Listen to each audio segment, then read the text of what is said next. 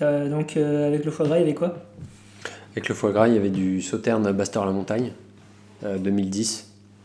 Plutôt une bonne année dans le Bordelais, mais pour le sauterne, euh, bien, mais sans plus. Après, c'était vraiment bon. Et puis, tu, franchement, les 7 ans, tu les sentais pas, quoi. Il n'y a, pas de problème. Ça, ça, tenait la, ça tenait la distance sans souci. Et franchement, à mon avis, ils se gardent au moins, au moins 20 piges. Et c'était très bon. Et Et ça reste pas très très cher. en fait. Pas la crise pour tout le monde.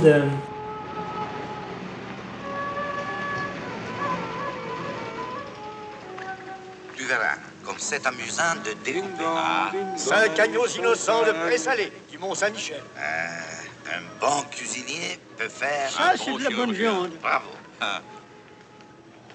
La fête commence. Bonjour ou bonsoir si vous nous écoutez le soir et bon appétit si vous êtes à table. Vous écoutez La Grosse Bouffe, La Grosse Bouffe, le podcast dédié au bien manger et au bien boire. Bonsoir Bertrand. Eh, salut Thomas Ça biche ou quoi? Ça biche un max. Euh, La Grosse Bouffe, donc c'est un podcast mensuel disponible sur tous les réseaux d'écoute de podcasts tels que SoundCloud ou iTunes. Et tu voulais dire quelque chose? Et c'est un podcast qu'il est bien à écouter. Voilà, toujours cette petite punchline qui, qui, qui t'est Qui propre. te ravit. Euh, avant de commencer, j'ai envie de faire un mea culpa, hein, puisque dans le cold opening de la euh, dernière fois, euh, je m'étais moqué un petit peu du coup de froid que tu avais chopé, et donc euh, les divinités de la gastronomie me sont tombées dessus, puisque j'ai chopé une gastro, Et c'est bien fait pas pour... plus tard qu'hier, et Voilà. donc c'est bien fait pour moi. La gastro qui me permet de faire une transition sur l'émission de, cette, de ce mois-ci, puisque c'est consacré à la nourriture en hiver, et l'hiver c'est aussi la période de la gastro, donc voilà, bon appétit si vous êtes à table encore une fois. Donc euh, de quoi on va parler euh, concrètement euh, d'après toi? Enfin, qu'est-ce qu'on va Bah, faire? la nourriture en hiver, j'ai envie de te dire, bah, je sais pas, qu'est-ce que qu'est-ce qu'on mange en hiver, qu'est-ce qu'on boit en hiver, et puis et puis voilà, on va rentrer un peu dans le détail de, de différents plats, de différents trucs. Exactement, pas- donc on va, on- on changer un petit peu des, des formules précédentes. Là, on va vraiment foutre les pieds dans le plat ou dans les plats, lol, euh, puisqu'on va aborder trois plats, pas forcément emblématiques, mais plutôt consommés en tous les cas en hiver. Euh, donc vous allez voir lesquels. Euh, avant de commencer, donc tu l'as dit très bien tout à l'heure, euh, c'est-à-dire il y a quelques secondes. Qu'est-ce qu'on mange en hiver? Pourquoi on mange en hiver d'après toi d'abord? Alors, on mange en hiver parce que d'une, c'est une fonction essentielle à la vie, Voilà, manger, manger c'est bien pour vivre. exactement, règle numéro un. Ensuite, euh, en hiver, on mange de manière un peu différente qu'en été, tout simplement parce qu'il fait froid et que euh, le froid, ça fait dépenser beaucoup de calories, donc on mange beaucoup de calories en hiver, plus spontanément. Voilà, donc une nourriture plus riche. Exactement. Euh, Donc à base de gras, à base de sucre et à base, si possible, de gras et de sucre. Voilà. Voilà, donc des trucs très très bien pour votre ligne, mais on s'en fout, on est entre Mais fuck la ligne. Exactement. Euh, rappel, on, euh, l'émission donc est consacrée à la nourriture en hiver. La nourriture en hiver par chez nous, dans l'hexagone français. Euh, donc on va pas aborder les pratiques ou les traditions de, gastronomie hivernale qu'il peut y avoir dans d'autres pays du monde ou d'Europe, parce qu'on les connaît pas forcément. Et Oui. parce qu'il y a déjà beaucoup à faire avec notre pays, et peut-être qu'un jour on parlera de gastronomie plus exotique en hiver ou à d'autres périodes de l'année. Qu'est-ce qu'on mange en hiver, mon bon Bertrand? Bah écoute, mon bon Thomas, figure-toi que euh, sur, euh, sur les étals de nos marchés, euh, en hiver, on trouve assez peu de, de euh, framboises et de, euh, et de pêche de vigne. En revanche, on est plus sur de la betterave, du chou, de la patate. des, sur, des légumes, sur pas de- que racines, mais beaucoup racines. hein. Ouais, voilà, bah, des trucs qui se gardent en fait, hein, parce que en hiver, faut le, le challenge, c'est toujours que bah faut que ça passe l'hiver, parce que euh, on va pas gratter la terre euh, euh, gelée avec nos ongles fragiles. Donc, il faut juste des trucs que tu récoltes et ensuite qui tiennent toute la saison. Exactement. Donc la période des courges a commencé dès, dès la fin automne. Là, on, on est en décembre, euh, donc on, on est en pleine période de céleri, de pommes de terre, de topinambour, etc. Donc euh, youpi les flatulences. Euh, côté fruits, évidemment, on va retrouver les agrumes, donc les mandarines qui, vont dans les chaussons des enfants à Noël, par exemple. hein. Tout à fait. Voilà. Euh, mais aussi les fruits exotiques parce que même si ça a une empreinte carbone, elle est, là où ça pousse généralement, c'est l'été. Et donc euh, mangue, fruits de la passion, noix de coco, litchi et compagnie Mhm. sont sur les étals maraîchers. On trouve évidemment les marrons et aussi les dernières poires de la saison. Tout à fait. Côté protéines, Euh, on est encore en période de chasse, donc euh, le gibier fait, est parfois sur, sur les tables, notamment au moment des fêtes. Surtout, ouais. Mhm. Surtout au moment des fêtes, et puisqu'on parle des fêtes, il y a aussi beaucoup de volailles, hein, gallinacées, euh, qu'on consomme essentiellement à cette période et euh, qui sont de saison de toute façon. Côté poisson, euh, beaucoup de poissons blancs, donc type hareng, les poissons plats aussi, la raie, la sole, la limande, un peu de merlan, et beaucoup de coquillages, donc les huîtres, évidemment, hein, indissociables encore une fois des tables de fin d'année. La Alors- coquille Saint-Jacques. Euh, Mais tout à fait. Mais moi, je vais poser une question Ouais. con, pardon de t'interrompre. Mais euh, pourquoi il y a des saisons sur les poissons et les crustacés? Eh ben, c'est- ça correspond aux périodes de reproduction. Ah, Euh, D'une part, euh, de refroidissement des eaux. D'accord. les eaux sont plus fraîches et donc ils vont avoir tendance à remonter et vont être plus facilement chopables. d'accord, ok. Et les périodes de migration aussi, tout simplement. D'accord, ok. Voilà. Donc euh, huîtres, coquilles Saint-Jacques, euh, c'est... Enfin, pas les huîtres, mais les coquilles Saint-Jacques sont mobiles, euh, ouais. tout comme les oursins. Et donc c'est aussi euh, pour ça que tu commences à les choper dans, dans, dans cette dans ces périodes de l'année. Ah ouais, ok. Voilà. Donc on a fait le tour des étals. euh, À peu près, ouais. mhm. Donc, c'est c'est pas une période si chiante que ça, hein, euh, comme un peu chiant niveau légumes si t'es pas trop trop racine. Ouais, voilà. Faut si quand t'as envie même. de couleur, ouais. Oui, voilà. Et puis, on n'est pas sur de la fraîcheur et du produit frais euh, dans le sens euh, périssable et, euh, et plein de fibres et de. de- T'as quelques champignons quand même. Ouais, d'accord. Mais on est quand même loin de, de la petite salade de, Oui. de tomates, quoi. C'est ça que je voulais dire. T'as les endives. voilà. Bon. L'hiver, c'est bien, mais il faut aimer les endives. Donc, euh, avant l'émission, on avait fait un petit sondage sur les réseaux sociaux Twitter où on vous demandait, où on proposait quatre propositions pour savoir à quoi rimait davantage, essentiellement, la cuisine d'hiver. Donc, on avait quatre propositions. On avait euh, le fromage fondu, on avait Ouais. les légumes racines, justement. Ouais. On avait les plats mijotés et le vin qui pétille. Le vin qui pétille a reçu zéro surfrage. donc Ouais, ouais. Personne c'est- n'aime boire de champagne en C'est hiver. moche. C'est terrible. On y reviendra peut-être euh, après. Euh, mais euh, la suggestion qui a été le plus plébiscitée, et ça s'est tiré la bourre avec une autre, ça a été les plats mijotés. Donc, pourquoi ne pas commencer par un plat mijoté Mais tout à fait. Et pourquoi ne pas parler du poulet au vin jaune de la, de la poularde de vin jaune. Ah, oui. la bonne poularde. Euh, Euh, pourquoi ne pas Ben voilà, c'est ça. Euh, non, mais le poulet en vin jaune, voilà un, un beau plat de, de nos terroirs bien français. De où Alors de où bah, J'ai envie de dire, euh, le vin jaune, ça vient plutôt du Jura, et même exclusivement du Jura, on en reparlera un petit peu plus en détail. Et ensuite, le poulet, euh, il y a une spécialité dans la Bresse, hein, un bon, une bonne volaille de Bresse. Euh, C'est où la Bresse? Alors, la Bresse, c'est dans l'Ain. L'Ain, c'est le département français numéro 1. Et c'est juste en dessous du Jura. Donc, on, Voilà, c'est juste en- un entre le Jura et la voilà. Savoie, quoi. Rue du rural, voilà. Voilà. Euh, donc le poulet au vin jaune, euh, tu peux peut-être nous, par- nous parler de la partie euh, poulet? Oui, bah, donc tu as déjà commencé à aborder la, la poule de Bresse, hein, qui est un petit peu la Rolls-Royce des volailles françaises, AOP, AOC, pardon, pas AOP, AOC depuis 1957, il me semble.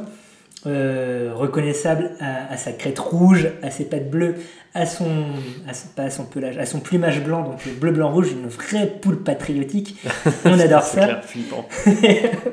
non mais euh, voilà, Euh, même les Britanniques s'accordent à dire que c'est le meilleur poulet du monde quoi. Donc pour que la perfide Albion reconnaisse une qualité à un produit du terroir français, il faut, aussi, il faut se lever tôt.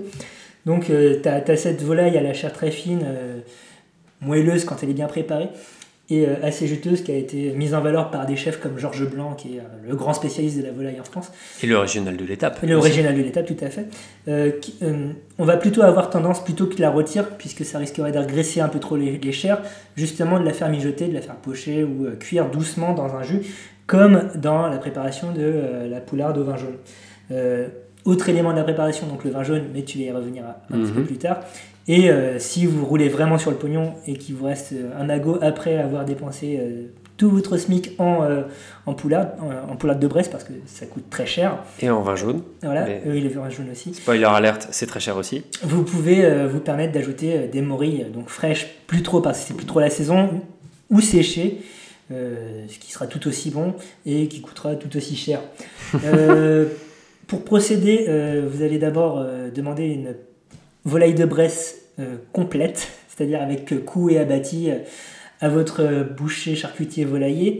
S'il est sympa, il vous la découpera. Donc il faut que vous obteniez deux, ailes, deux cuisses, deux blancs. La carcasse et tout le bazar en plus. Avec la carcasse et tout le bazar en plus, vous allez faire un bouillon de volaille. Donc dans un litre d'eau avec la garniture aromatique classique, donc une ou deux carottes, un ou deux oignons, une ou deux branches de céleri. Pendant que ce bouillon euh, se prépare, vous allez réhydrater euh, votre, euh, vos, morilles. Le bouillon est prêt, vous le dégraissez. et vous allez vous en servir pour faire pocher votre, vos, morceaux de viande, hein, tout simplement, qui ont été légèrement saisis auparavant dans de l'échalote et une matière grasse. Ça va pocher très tranquillement. Vous allez rajouter environ euh, 12 à 15 centilitres de vin jaune, environ 20 centilitres de crème fraîche. Ça va blobloter pendant une heure, deux heures à couvert, tranquillement. Voilà, tout le monde est content. Euh, quand ça a bien blobloté, que la viande est cuite, vous la retirez et vous la réservez au chaud. Vous laissez réduire le jus de cuisson, donc euh, déjà un peu riche. Vous allez ajouter vos morilles réhydratées, bien lavées, pour pas qu'il y ait de, poussière ou de morceaux de terre. Euh, une fois que ça a cuit pendant une dizaine de minutes, vous rajoutez les, les morceaux de viande. C'est bien crémeux, c'est bien lapant. Et tout le monde s'en est plein la panse euh, avec, euh, voilà, avec un Et peu, Tout le monde est content. voilà, accompagné d'un, bon riz blanc. C'est, excellent. Voilà. C'est excellent. Euh, et donc, euh, la Et porte- on, on- on mange ça accompagné évidemment de vin jaune. Hein, Bah, bien sûr.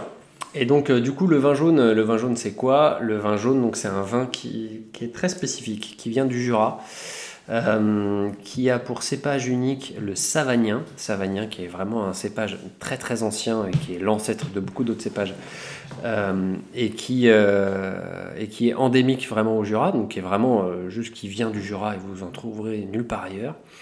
Le vin jaune, c'est un vin particulier. Pourquoi? Parce qu'en fait, la manière de l'élever est un peu différente. Donc, l'élevage, c'est quoi? C'est euh, une fois que la fermentation est faite, donc une fois qu'il est fini, euh, en fait, on le garde plus ou moins longtemps dans des contenants en matière plus ou moins différentes. Ça peut être des cuves en béton, des cuves en inox ou des fûts, donc des fûts de bois, en général de chêne, euh, et plus ou moins longtemps.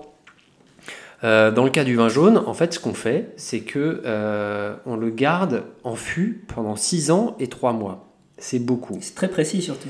C'est très précis, c'est- ça aussi le, côté un peu traditionnel du machin. Euh, mais c'est que c'est surtout très long. Et la particularité de, cet élevage-là, c'est qu'en fait, c'est ce qu'on appelle un, euh, un vin non houillé. Donc, c'est-à-dire que on ne, pratique, on ne pratique pas l'ouillage. Et l'ouillage, c'est quoi? C'est juste en fait refaire le niveau dans les fûts. C'est-à-dire que spontanément, l'alcool s'évapore, parce que les fûts c'est un peu poreux, euh, donc ça s'évapore, le niveau baisse, et traditionnellement, ce qu'on fait, c'est que on, on remet du vin qu'on a mis de côté avant euh, dans les tonneaux, justement pour que le vin ne soit pas en contact avec l'oxygène. Sinon, le vin, je vous le donne en mille, s'oxyde. Et un vin oxydé, c'est un vin qui n'est pas bon normalement. Euh, donc, du coup, euh, pour le vin jaune, en fait, ce qu'on fait, c'est qu'on ne refait pas le niveau, donc on ne fait pas cet houillage, euh, mais en revanche, on a laissé les levures qui ont fini de travailler et qui, en fait, forment une sorte de voile euh, à, la surface, du vin et qui, qui va protéger en fait un peu le vin de l'air. Un peu, mais pas trop. Donc, ce qui fait que va y avoir une espèce d'oxydation euh, du vin, mais assez légère et assez naturellement maîtrisée. Euh, et c'est cet élevage bien particulier qui donne ce goût très spécial au vin jaune. Donc le goût justement, parlons-en. Alors le goût du coup, euh, tous les vins jaunes vont avoir un goût avec des arômes de noix très forts. Il est, et qui est très caractéristique de ce type d'élevage et du savagnin. Donc de noix et de curry. Donc c'est assez particulier. Tout le monde n'aime pas. C'est ce qu'on appelle des, des vins clivants. Hein, on va pas se mentir. Soit on adore, soit on déteste. Mais euh, bon bah moi Mais ça j'adore. laisse pas indifférent. Et voilà. Euh, non, mais moi j'adore. Après, c'est vrai que c'est particulier. Donc du coup, pour fêter ça, pour fêter la fin de cet élevage, euh, il y a ce qu'on appelle la percée du vin jaune dans la région. La percée du vin jaune, c'est le premier week-end de février. Premier week-end de février, bah, on pète le tonneau et on picole. Et c'est l'occasion d'une grande fête, tout à fait conviviale. Et euh, à base de navettes en bus, parce que personne ne conduit, parce que tout le monde sait que tout le monde va être très très sous. Voilà, et le vin est à consommer avec modération, n'est-ce pas? Tout à fait. Et d'ailleurs, hop, alors un petit peu de vin jaune. Tu veux goûter, mec? Euh, Oui, soit. Euh, Bon, le vin jaune après le Saint-Julien, c'est un peu chelou, mais ça, Écoute, hein. ça se teste. Oui. Alors, donc c'est c'est vraiment particulier. hein, donc, euh, Il y a une robe rosée, Franchement, parce qu'il y avait un fond de vin rouge. Si vous avez l'occasion d'en boire au moins une fois, faites-le. Après, décidez si vous aimez, si vous aimez pas. Euh, D'autre part, sachez que la bouteille de vin jaune est un peu particulière. Mm. C'est pas une bouteille qui fait 75 centilitres. Elle a une forme un peu chelou. Et en fait, elle fait 62 centilitres. Pourquoi diable? Mais pourquoi diable? Mais c'est tout simplement, figure-toi, mon cher Thomas, pour représenter euh, l'évaporation pendant ces 6 ans et 3 mois. Euh, l'évaporation qui fait que à la base, on avait 1 litre, et au bout de 6 ans et 3 mois, on a en moyenne 62 centilitres. Donc pour représenter ça, tac, on le met en bouteille, dans une bouteille de 62 Ça centilitres. réduit quand même d'un tiers, hein, c'est Ah pas bah, négligeable. hein. Alors, Ouais. ce qui en partie explique aussi son coût, hein, parce que euh, le vin jaune, ça coûte entre, enfin, au moins 25 euros, et après, il n'y a pas de limite haute. Donc, euh, donc, ça fait cher au litre. J'en bois présentement et effectivement, il y a un, bon goût de noix. hein. Ah bah ouais, ouais. Avec Donc, quoi, euh, en dehors de la poulard de vin au vin jaune, pour le coup, avec quoi est-ce qu'on peut consommer ce, ce vin? Avec Alors- quel mariage est-ce qu'on va pouvoir faire? Le truc ultra classique, et qui pour moi est le meilleur, parce que de là à déduire que je suis quelqu'un de classique, il n'y a qu'un pas, que vous pouvez franchir ou pas, et je m'en fous. Très long. Euh, c'est euh, le vieux comté. C'est euh, des comtés vraiment affinés pendant longtemps. Euh, et Compter un fromage local en outre. hein. et c'est exactement ça. C'est-à-dire que quand on, passe, quand on pense accord mais vin, faut penser local, on va pas se prendre la tête. Euh, donc voilà, vin jaune, vieux comté, ça marche très très bien. C'est pas toujours le cas, ça marche pas toujours. Et il y a bien sûr plein de possibilités, mais, euh, mais en tout cas, ça marche assez souvent. Dans le manga Les Gouttes de Dieu mariage, donc la suite des Gouttes de Dieu, ça se prend beaucoup la tête sur justement sur des accords mais vins, mais avec des produits qui ne sont pas de la même origine géographique. Oui, alors ça marche en France, hein. Oui, non, mais ça marche en France, effectivement. Euh, le kimchi, euh, par exemple, avec le vin coréen. On fait du vin en Corée? Euh, bah, si tu veux appeler ça du vin, ok, mais les mecs. Du vin de raisin, À. Bourgogne, non, Non, d'accord. enfin pas à ma connaissance. Pas du Parce bon. que je sais qu'on en fait au Japon, mais en Oui, Corée, mais, je savais pas. Avec le cochon, mais non. Pas à ma connaissance en tout cas, non. Donc, Bon, bah, du coup, euh, voilà. Euh, du coup, bah, bizarrement, dans ce manga-là, ils vont chercher ailleurs. en Italie, il me semble. Bref, Euh, là n'est pas la question. Voilà, exactement. Lisez Les Gouttes de Dieu, un manga, un manga qu'il est bien à lire. Voilà. Voilà. Donc du coup, ce fameux vin jaune, comme, comme il est déjà un petit peu oxydé entre guillemets, c'est un vin jaune, c'est un vin pardon qui se garde très très bien. C'est-à-dire que c'est un des, des, le vin qui se garde le plus longtemps. Il va pas bouger avec le temps trop? Il bougera très très peu, il va bouger, euh, mais vraiment beaucoup moins qu'un vin classique. Donc, euh, on trouve des vins jaunes de, euh, de fin 18e siècle et de 19e siècle, et qui sont encore bons. C'est-à-dire que... Ils sont en vente en salle, ce genre de choses? Enfin, on en trouve sur le marché euh, et, ça- et si oui, combien ça coûte? Alors, euh, ça coûte quelques milliers d'euros, mais pas tant que ça. Enfin, je veux dire, pour le marché de vente aux enchères de bouteilles de collection, c'est loin d'être scandaleux. Là où une bouteille de vin rouge qui a 10 piges, quand elle est, quand euh, vient de château réputé, peut valoir euh, 10 000 euros. Euh, on peut trouver euh, une bouteille de vin jaune de, euh, de- des années 1830 pour 5-6 000 euros. Euh, donc c'est c'est un vin qui est assez méconnu et, euh, et qui est vraiment très chouette. Donc ça coûte quand même assez cher. Donc pour vraiment euh, faire le vin jaune, moi ce que je peux vous conseiller, c'est plutôt que de mettre du vin jaune dans la casserole, mettez plutôt du savagnin, donc avec ce même principe, c'est-à-dire le non-houillage, mais juste élevé moins longtemps. Donc un vin du Jura avec le même cépage, mais juste avec Donc tu es en train de niquer ma recette là, c'est ça? Non, non, je nique pas ta recette. je pense au budget, tu vois, et je dis que euh, on peut utiliser du savagnin qui va être peut-être un peu moins concentré et un peu moins euh, dense comme arôme, euh, mais qui va être quand même dans le même esprit, euh, et ça coûte beaucoup moins cher. Donc on peut trouver des vins de- issus de savagnin, non houillés, pareil, euh, mais à, euh, à 10-15 euros, quoi, plutôt que 30-40. Ok. Donc voilà. dûment noter si d'aventure vous avez assez d'argent pour acheter une poule de Bresse, mais pas, acheter, mais pas assez pour acheter du vin jaune. On passe Ouais. à la suite. hein. On passe à la suite. Shoot. Donc, euh, on parlait du sondage qu'on avait fait sur le réseau social Twitter, sur notre propre compte la underscore grosse bouffe. euh, Suivez-nous. Euh, Abonnez-vous où- où on vous demandait euh, pour vous à quoi rimait nourriture d'hiver. Et donc, le deuxième résultat, c'était du fromage fondu.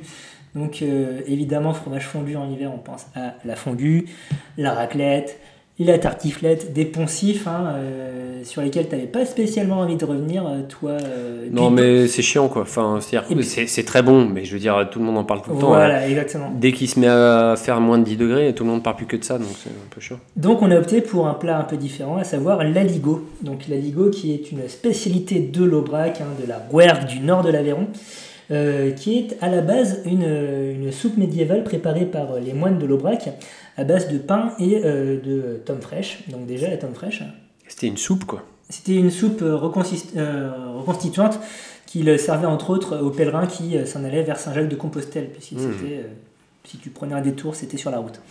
Donc, euh, au 19e siècle, euh, suite à une mauvaise récolte de blé, euh, les paysans ont switché le, blé- le pain pour de la pomme de terre et c'est resté parce que les gens appréciaient. On trouve des légendes qui attestent de son existence dès le 6e siècle, notamment chez Grégoire de Tours, l'historien Grégoire de, enfin la Wow. géographe Grégoire de Tours, qui affirme que ça, ça aurait été une rencontre entre trois évêques, euh, donc un évêque de l'Aveyron, un évêque du Cantal, un évêque euh, de je sais pas où, de, de plus au sud. Les gens ils se sont rencontrés. On non, mais, dirait une pub Tipiac ton truc. non, mais c'est ça. Il Ils- m'envolait la recette. non, non, mais les gens ils se sont rencontrés tous les trois euh, en Rouergue, donc euh, à la confluence. Euh, il paraît qu'il y a un calvaire qui En marque. terrain euh, neutre. Non, non, mais c'est ça. Il paraît qu'il y a un calvaire qui marque euh, leur, leur rencontre. Et comme chacun ramenait euh, qui euh, son pain, qui son fromage, euh, qui euh, je sais pas quoi, bim, ça a fait des chocs à pic. Et euh, ils ont, genre, ils ont euh, euh, euh, foutu tout ça dans une marmite. Et euh, voilà, on a inventé euh, l'aligot originel. Super, les gars. Euh, c'est trois évêques qui ont euh, fait l'aligot. le- Grégoire de Tours le dit. Euh, qui es-tu pour, euh, Non, non, mais, voilà, euh, pour juger la parole de Grégoire de Tours Non mais personne. D'accord. Euh, Aujourd'hui, donc, euh, donc on en parle dans, dans une émission dédiée à la nou- nourriture en hiver. Il faut savoir qu'on en mange à peu près toute l'année hein, euh, en Aubrac. Il n'y a pas vraiment de saison de l'aligot euh, là-bas, sauf que dans les endroits qui ne sont pas l'Aubrac ou la Rouergue, donc tout le reste de la France à part l'Aveyron, trouver de la tome fraîche, c'est assez compliqué.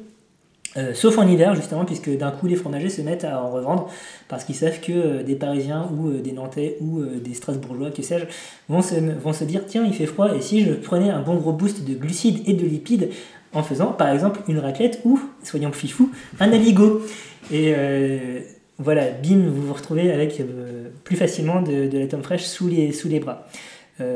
Aparté, la tome fraîche donc qu'on utilise euh, dans, dans les Lego n'a rien à voir avec la tome de brebis ou la tome affinée euh, qu'on peut trouver ailleurs. C'est un fromage pressé, euh, enfin, plutôt sec, qui va ressembler à de la mozzarella industrielle, enfin, mais vraiment euh, le truc euh, râpé qu'on fout sur les pizzas euh, mal, euh, mal faites.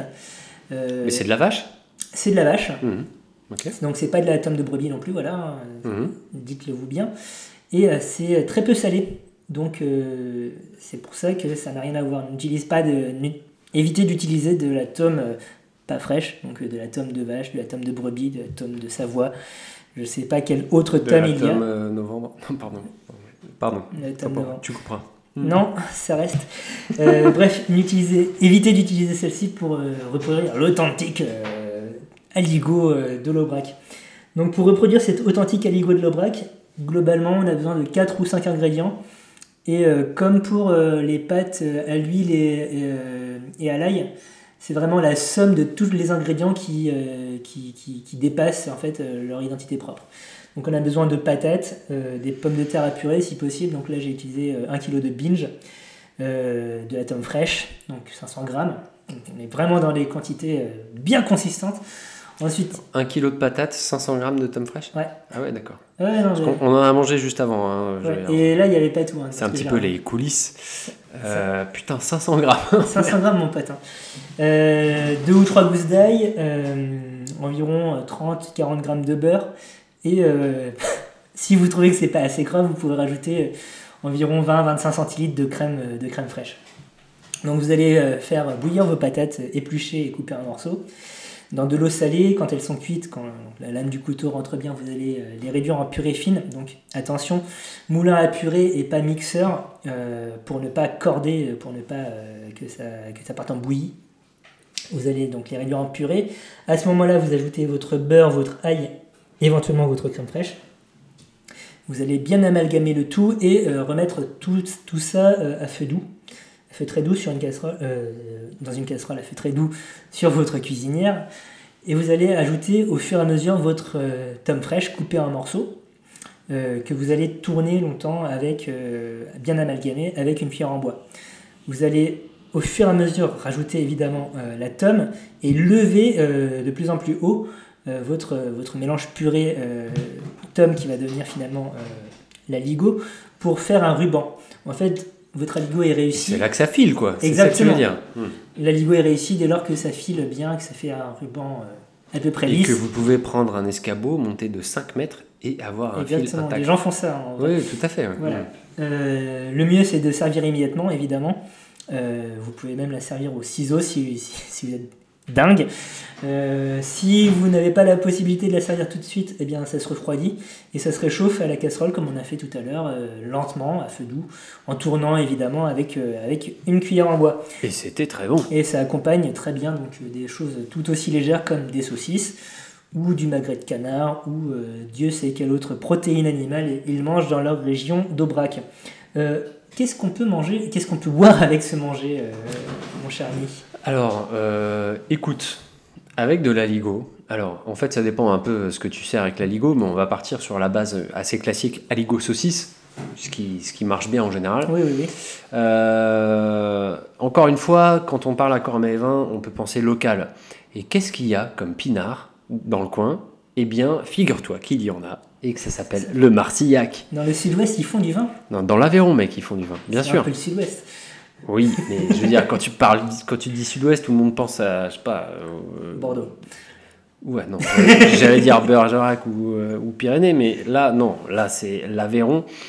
Euh, et donc, une AOC qui s'appelle donc Marcillac, qui est, qui est un très très vieux vignoble, hein, qui a plus de 1000 ans, et qui, en fait, euh, un petit peu comme, euh, comme l'histoire de la région le veut, est aussi lié au pèlerinage de, de Saint-Jacques-de-Compostelle. Euh, tout a commencé en 1041. C'est pas vrai. C'est pas vrai. Euh, non, mais lors de, il y a une très très belle, euh, très très belle église, l'abbatiale de Sainte-Foy de Conques, qui a été construite euh, donc au XIe siècle, qui était une église de pèlerinage un peu sur le même modèle euh, art roman que que Saint-Martial à Limoges ou que Saint-Cernin à, à Toulouse, euh, qui est très très beau, très très belle, vraiment très belle église avec des vitraux de Pierre Soulages, soit dit en passant, enfant du pays. Pierre Soulages. euh, Du soleil. tu connais Non Bref, euh, checker sur Google, c'est très beau. C'est un peu sombre, mais c'est beau. Euh, c'est donc, euh, en fait, pourquoi je parle de, de Saint-Jacques-de-Compostelle, c'est tout simplement parce que euh, bah, pendant très longtemps, c'était de là que venaient les sous. C'est-à-dire qu'il y avait beaucoup de clergé à cause de ça. Donc le clergé a planté de la vigne parce qu'ils en avaient besoin pour célébrer la messe et que d'autre part, ils aimaient bien picoler. hein, on va Et que ça ramène v'là le pognon aussi. Hein. et que c'était assez rentable. Euh, et donc du coup, euh, quasiment toutes les terres autour étaient à eux, euh, donc à l'abbaye de Conques. Je sais pas si on dit Conques ou Conches, ça s'écrit Conques, mais je suis pas sûr à 100%. Euh, Écrivez-nous. et ouais, voilà, c'est ça. Lâchez vos coms. Euh, c'était c'était très populaire euh, donc euh, au XIe siècle et puis et puis ça a décliné petit à petit euh, jusque jusqu'à la- après après la deuxième guerre mondiale où là clairement ça a failli s'éteindre en fait le vignoble dans la région Attends, il y a- il y a- donc là tu parles d'une période qui s'étale sur 900 ans. Ça, Oui, ça, ça, ça. a mis- ça a mis le temps pour se casser la gueule quand même. Oui, mais il y a un déclin sur 900 ans, ok? Euh, et, donc, euh, et donc, du coup, ouais, euh, en 1965, euh, ça, ça a vraiment, vraiment failli disparaître. Et il y a quelques personnes un peu, un peu motivées euh, qui se sont dit non, mais viens, euh, viens, faut qu'on, faut qu'on recrée le vignoble et tout, ça va être trop bien. Euh, et donc du coup, ils sont un peu bougé le cul et aujourd'hui, donc depuis, depuis pas longtemps, depuis les années 90, c'est devenu une AOC à part entière. Donc dans l'Aveyron, donc l'AOC Marcillac. avec un cépage très particulier qui s'appelle le fer sarvadou, qui est pas très connu, qui porte d'autres noms dans d'autres coins de France. On l'appelle Pininque, euh, plus dans le sud-ouest, plus dans, dans- en Gascogne. On l'appelle Brocol dans le Tarn. Euh, on l'appelle euh, on l'appelle Mansois, justement à Marcillac, alors qu'en fait son vrai nom c'est Fer Sarvadou. On, on dirait des, des- des noms de villages dans Groland en fait. Oui, bah c'est ça. De toute façon, les cépages, c'est souvent des noms un peu, un peu chelous et avec énormément de synonymes un peu partout. Euh, et donc, euh, ce, euh, ce cépage-là donne des vins assez particuliers et des vins assez particuliers aussi parce que, euh, parce que le terroir et le sous-sol de la région est très riche en fer. Et ce qui donne un côté assez, assez particulier au vin, donc un côté un peu, j'allais dire un peu ferreux, c'est très con, mais ça donne des vins rouges qui sont assez pauvres en tanin, donc ça reste relativement léger pour, pour des vins de la région, enfin du sud-ouest j'entends, et, euh, mais avec un côté un, un- un peu ferreux, un peu métallique, et qui est vraiment très caractéristique. C'est marrant parce que pour, euh, pour aller avec un plat comme euh, justement la euh, qui est costaud, hein, qui est robuste, il y, a, enfin, il y a du fromage qui est pas très fort en goût, mais il y a quand même de l'ail, etc. Tu t'attends à quelque chose d'un peu plus puissant justement pour euh, accompagner le, le bazar. Alors j'ai oublié de préciser que c'était du rouge, hein, Marcillac. Mhm. On fait que du rouge et euh, un peu de rosé, mais en AOC Marcillac, il n'y a pas de blanc. Euh, écoute, euh, le fromage fondu, d'une manière générale, euh, ça appelle plutôt du blanc, en fait. Ouais. Donc là, c'est plus. euh, dans le gras justement, non. Ouais, ouais. euh, Ouais, enfin on pourra en discuter, mais on fera peut-être une autre fois. Mais, mais là, c'est surtout que en fait, il faut un rouge qui soit un petit peu épicé pour aller avec la saucisse et, et pour soutenir l'ail.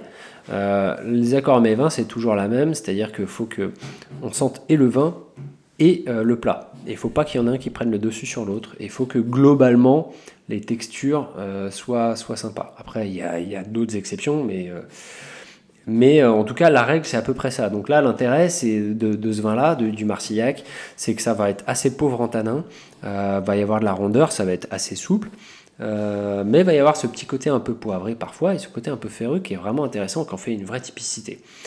Euh, c'est aussi des, un terroir assez, assez incroyable. Enfin, alors, j'y suis jamais allé, mais j'ai vu des photos. D'où tu peux parler des, des, des vitraux de pierre soulage comme ça, alors dans ce cas, espèce de. Ben, j'y suis jamais allé. Bah, excuse-moi. ex- Excuse-moi d'avoir Tu bossé. m'avais quoi. vendu du rêve. Tu- J'avais les yeux qui pétillaient. Euh, Je suis tombé amoureux, Bertrand. Mais franchement, eh, les photos de l'église, ça a l'air vraiment sublime. Euh, mais euh, non, mais ce que, ce que je voulais dire, c'est juste euh, les- le vignoble a l'air assez spectaculaire parce que il y a des pentes assez fortes. Donc du coup, euh, quand on veut cultiver des trucs sur de la pente assez balèze, bah, on fait des terrasses et des terrasses. Et ben c- tout de suite, ça fait des paysages vraiment vraiment sublimes. Donc, je ne suis pas payé par l'Office du tourisme de Marcillac, mais franchement, allez-y, ça a l'air vraiment très très beau. Mais sachez aussi que c'est vraiment tout petit. C'est une toute petite AOC. Juste l'AOC, les vignes en production sur Marcillac, c'est 160 hectares. 160 hectares. euh, enfin, un hectare, comparaison c'est. avec un truc euh, un peu plus. À grand. titre de comparaison, euh, le château Bechevel, qui est un cru classé de Bordelais, de, de Saint-Julien, c'est euh, donc une propriété et tout le domaine fait 260 hectares. Et avec 90 hectares en production. Euh, donc voilà, juste l'AOC entière tient dans le château Bechevel. Voilà. Et il reste de la place pour faire d'autres châteaux Bechevel si tu veux. Voilà, c'est ça. donc, euh, donc voilà, c'est vraiment tout petit et, euh, et ça donne des vins euh, vraiment, vraiment intéressants, mais avec une vraie typicité. Là, on parle vraiment de vin de terroir, il n'y a pas de souci. Quoi.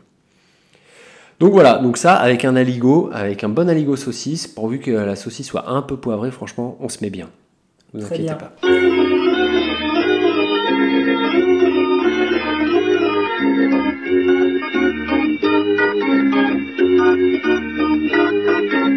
Retour dans la grosse bouffe. On a fait une petite pause, le temps de refaire euh, le niveau des stocks, euh, notamment avec euh, un vin chaud dont on parlera peut-être dans les prochaines minutes. Mais avant toute chose, avant ceci en tout cas, on va discuter du troisième plat dont on souhaitait parler. Donc, aborder un petit peu le créneau des douceurs avec du pain d'épices.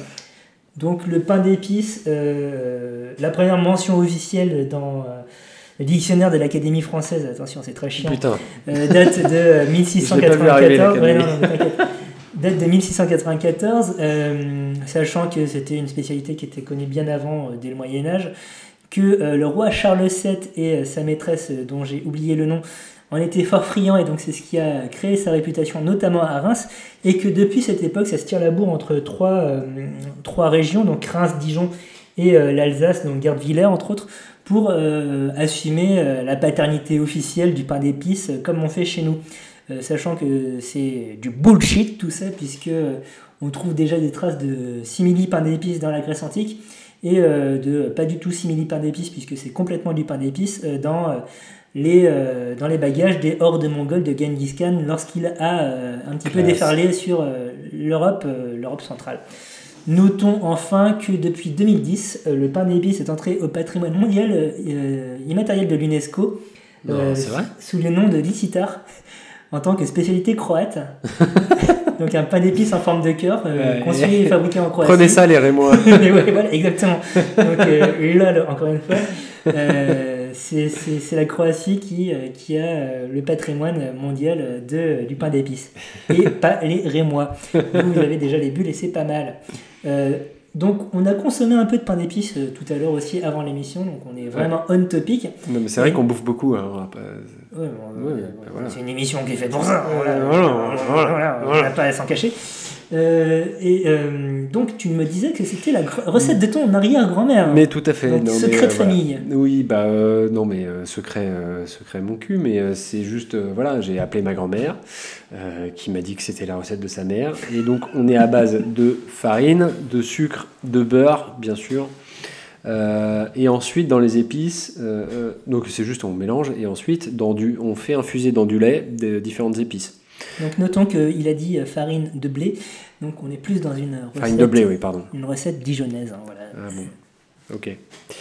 Bon, ma Les autres sont plutôt dans le grand-mère est charentaise euh, et parisienne, mais ok. Et voilà, la fameuse diaspora euh, bourguignonne. Euh, donc du coup, euh, du coup euh, on fait infuser des épices dans du lait avec du miel. Euh, les épices, c'est quoi? C'est cannelle, c'est euh, anis, donc euh, vert ou étoilé, euh, coriandre, enfin des graines de coriandre, et, et puis après on rajoute ce qu'on veut. hein, si. Muscade, Alors muscade, ouais, mais moi j'en avais plus, donc j'en ai pas mis. J'ai envie de te dire, c'est une bonne idée.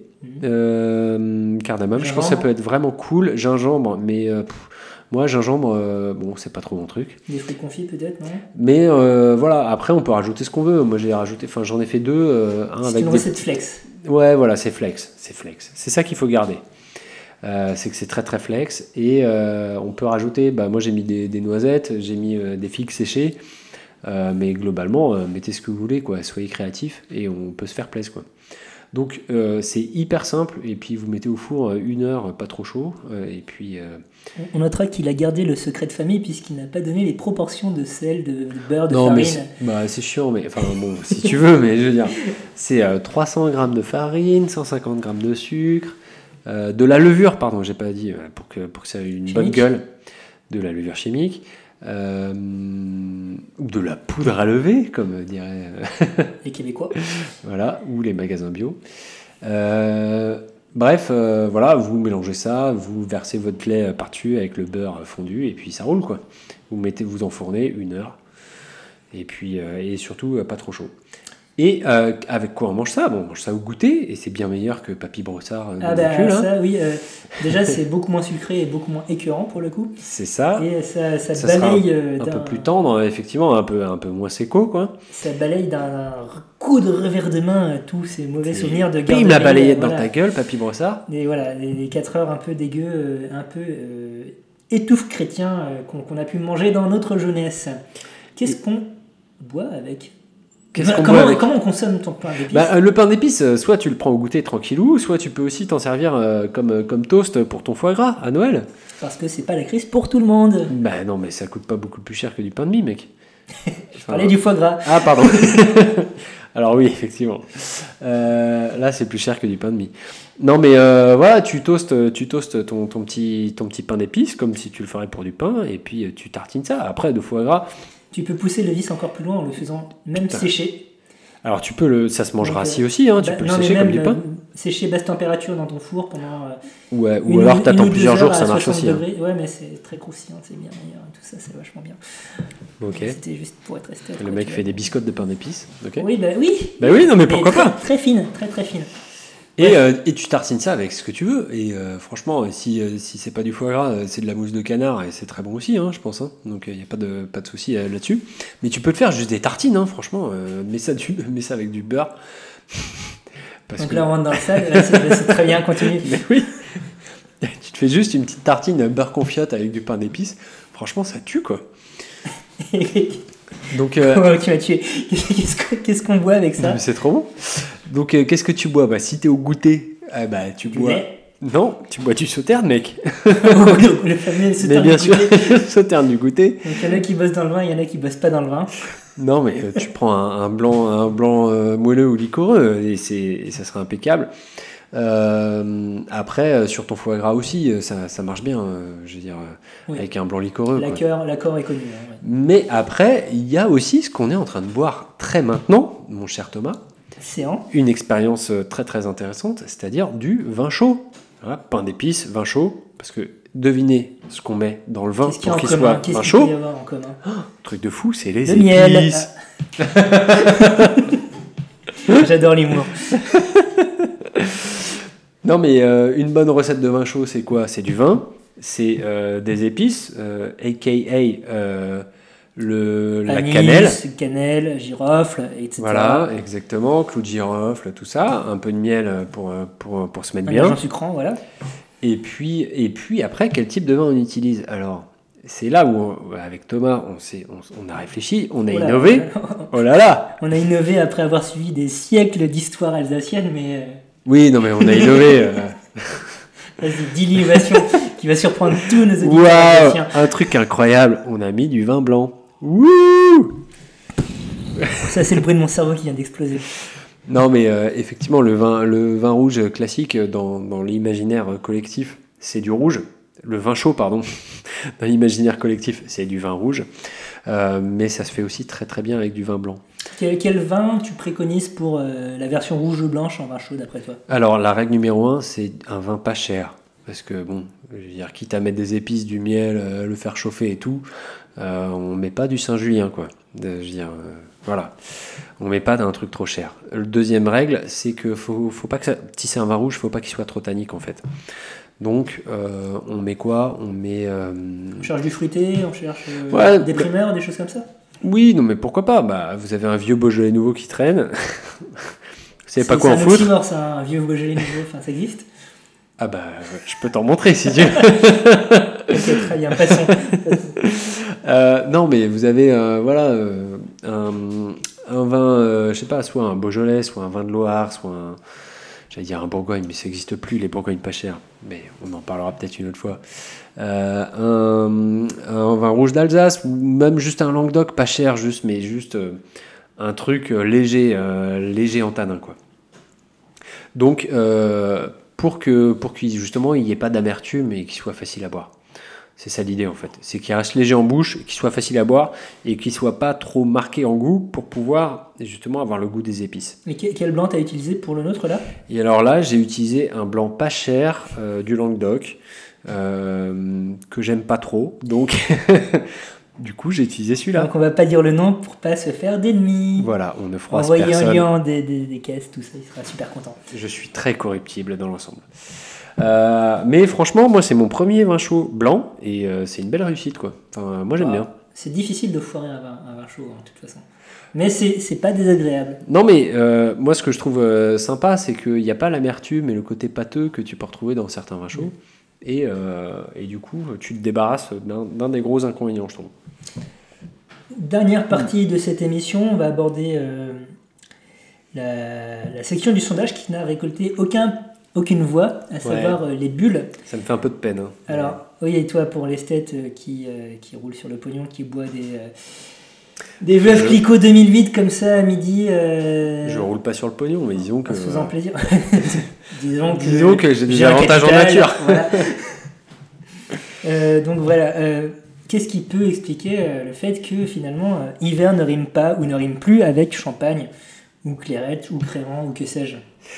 Non, mais c'est juste qu'en fait, quand tu poses la question qu'est-ce que, qu'est-ce que vous buvez ou mangez en hiver, c'est vrai que le champagne, en fait, en fait, tout le monde en boit en hiver parce que c'est les fêtes et parce que on boit beaucoup de champagne à Noël et pour le jour de l'an. Euh, C'est l'occasion. bah non, mais c'est ça. Mais en fait, le truc, c'est qu'on en boit, on en boit toute l'année et pas Parce qu'il y a spécialement d'autres occasions dans l'année. Exactement. Et le côté, euh, le côté effervescent du vin, c'est le côté festif. Et il se trouve qu'il y a des fêtes par, euh, tout au long de l'année. Ouh là Et là, j'ai la tête qui tourne. Ouh là là, c'est les bulles. Ouais, ce genre de Je suis un peu pompette. Ça me fait ça avec la bière. Euh, non, mais donc, euh, donc voilà, ça m'a rendu un peu triste que ça soit la réflexe de personne, mais en même temps, c'est normal parce que c'est pas tellement saisonnier, ça correspond pas à un besoin calorique euh, spécifique et ce n'est pas en accord avec des plats en particulier. C'est juste l'occasion de faire la fête qui fait penser au vin à bulles. Donc voilà, bah tant pis, ça sera pour une prochaine fois, les gars. L'émission touche à sa fin, donc merci d'avoir écouté La Grosse Bouffe, la grosse bouffe consacrée à la nourriture en hiver cette année. Euh, comme vous aurez constaté, on fait le plein de calories en hiver avec Ouais. euh, des plats en sauce un peu riches, euh, des desserts très sucrés et aussi euh, des accompagnements à base de fromage fondu. Ouais, et c'est ça qu'on veut. c'est ça qu'on aime. J'espère qu'on aura pu justement vous inspirer un peu pour les longs mois d'hiver qui, qui, qui vous attendent, puisque l'hiver commence aujourd'hui si vous écoutez le jour de la sortie du podcast. Truc de ouf Tous les 21 du mois. Exactement. Euh, en outre, euh, vous avez pu entendre Bertrand la semaine dernière dans euh, le dernier numéro de La Terre à boire, où il Mhm. parlait justement de vins effervescents produits dans le nord-est de la France. Bonjour la terre à boire, c'était cool. Et il me semble que tu es encore intervenant dans l'émission qui vient demain. Mais tout à fait. Donc tu es partout, tu squattes, tu, tu me fais des petites Bah, c'est-à-dire que moi, si on m'invite, je viens, hein, c'est simple. hein. Salaud. Euh, lors de la prochaine émission, dans la prochaine émission, donc celle du 21 janvier, si vous suivez, nous aborderons une thématique différente, à savoir nourriture et séduction, a.k.a. La bouffe pour pécho. Voilà. Qu'est-ce qu'on mange pour pécho? Qu'est-ce qu'on Qu'est-ce boit qu'il pour faut pécho? faire pour pécho euh, en mangeant? Qu'est-ce qu'il faut pas faire? Euh, Voilà, des témoignages directs de, de gens qui ont vécu ce genre de choses et qui ont pécho ou pas en mangeant. Euh, D'ici là, eh bien, parlez de la, euh, de, de la grosse bouffe à vos proches, à vos amis, à vos parents. Mais grave. Laissez-nous des petits pouces bleus sur iTunes, sur SoundCloud. N'hésitez pas à commenter sur SoundCloud. hein, On, on répond, on ne mord pas. Euh, Suivez-nous sur le réseau social Twitter à la underscore grosse bouffe. Euh, et j'allais dire .fr, mais en fait pas du tout. Exactement. Euh, Et surtout, parlez-en. Si vous aimez bien, euh, parlez-en. Voilà. voilà, parlez-en. Encore une fois, Voilà, exactement, encore une fois. parlez-en. Parlez-en. D'ici là, eh on vous souhaite de bonnes fêtes de fin d'année. Oui, mangez bien, buvez Très bien. bonne année 2018. On vous souhaite plein de oui, bonnes choses. Plein de jolis cadeaux, gastronomiques ou non, oui. Euh, de la consommation euh, calorique euh, et, en veux-tu, en voilà. mais avec modération. Pour, de quoi tu parles? De, bah, enfin, je sais Non, pas, on s'en branle de la modération. Ok, non? très bien. Oui, voilà. Pas avec modération. Exactement. Et on se donne rendez-vous bien euh, l'année prochaine. Oui. Allez, bisous, bisous. Salut.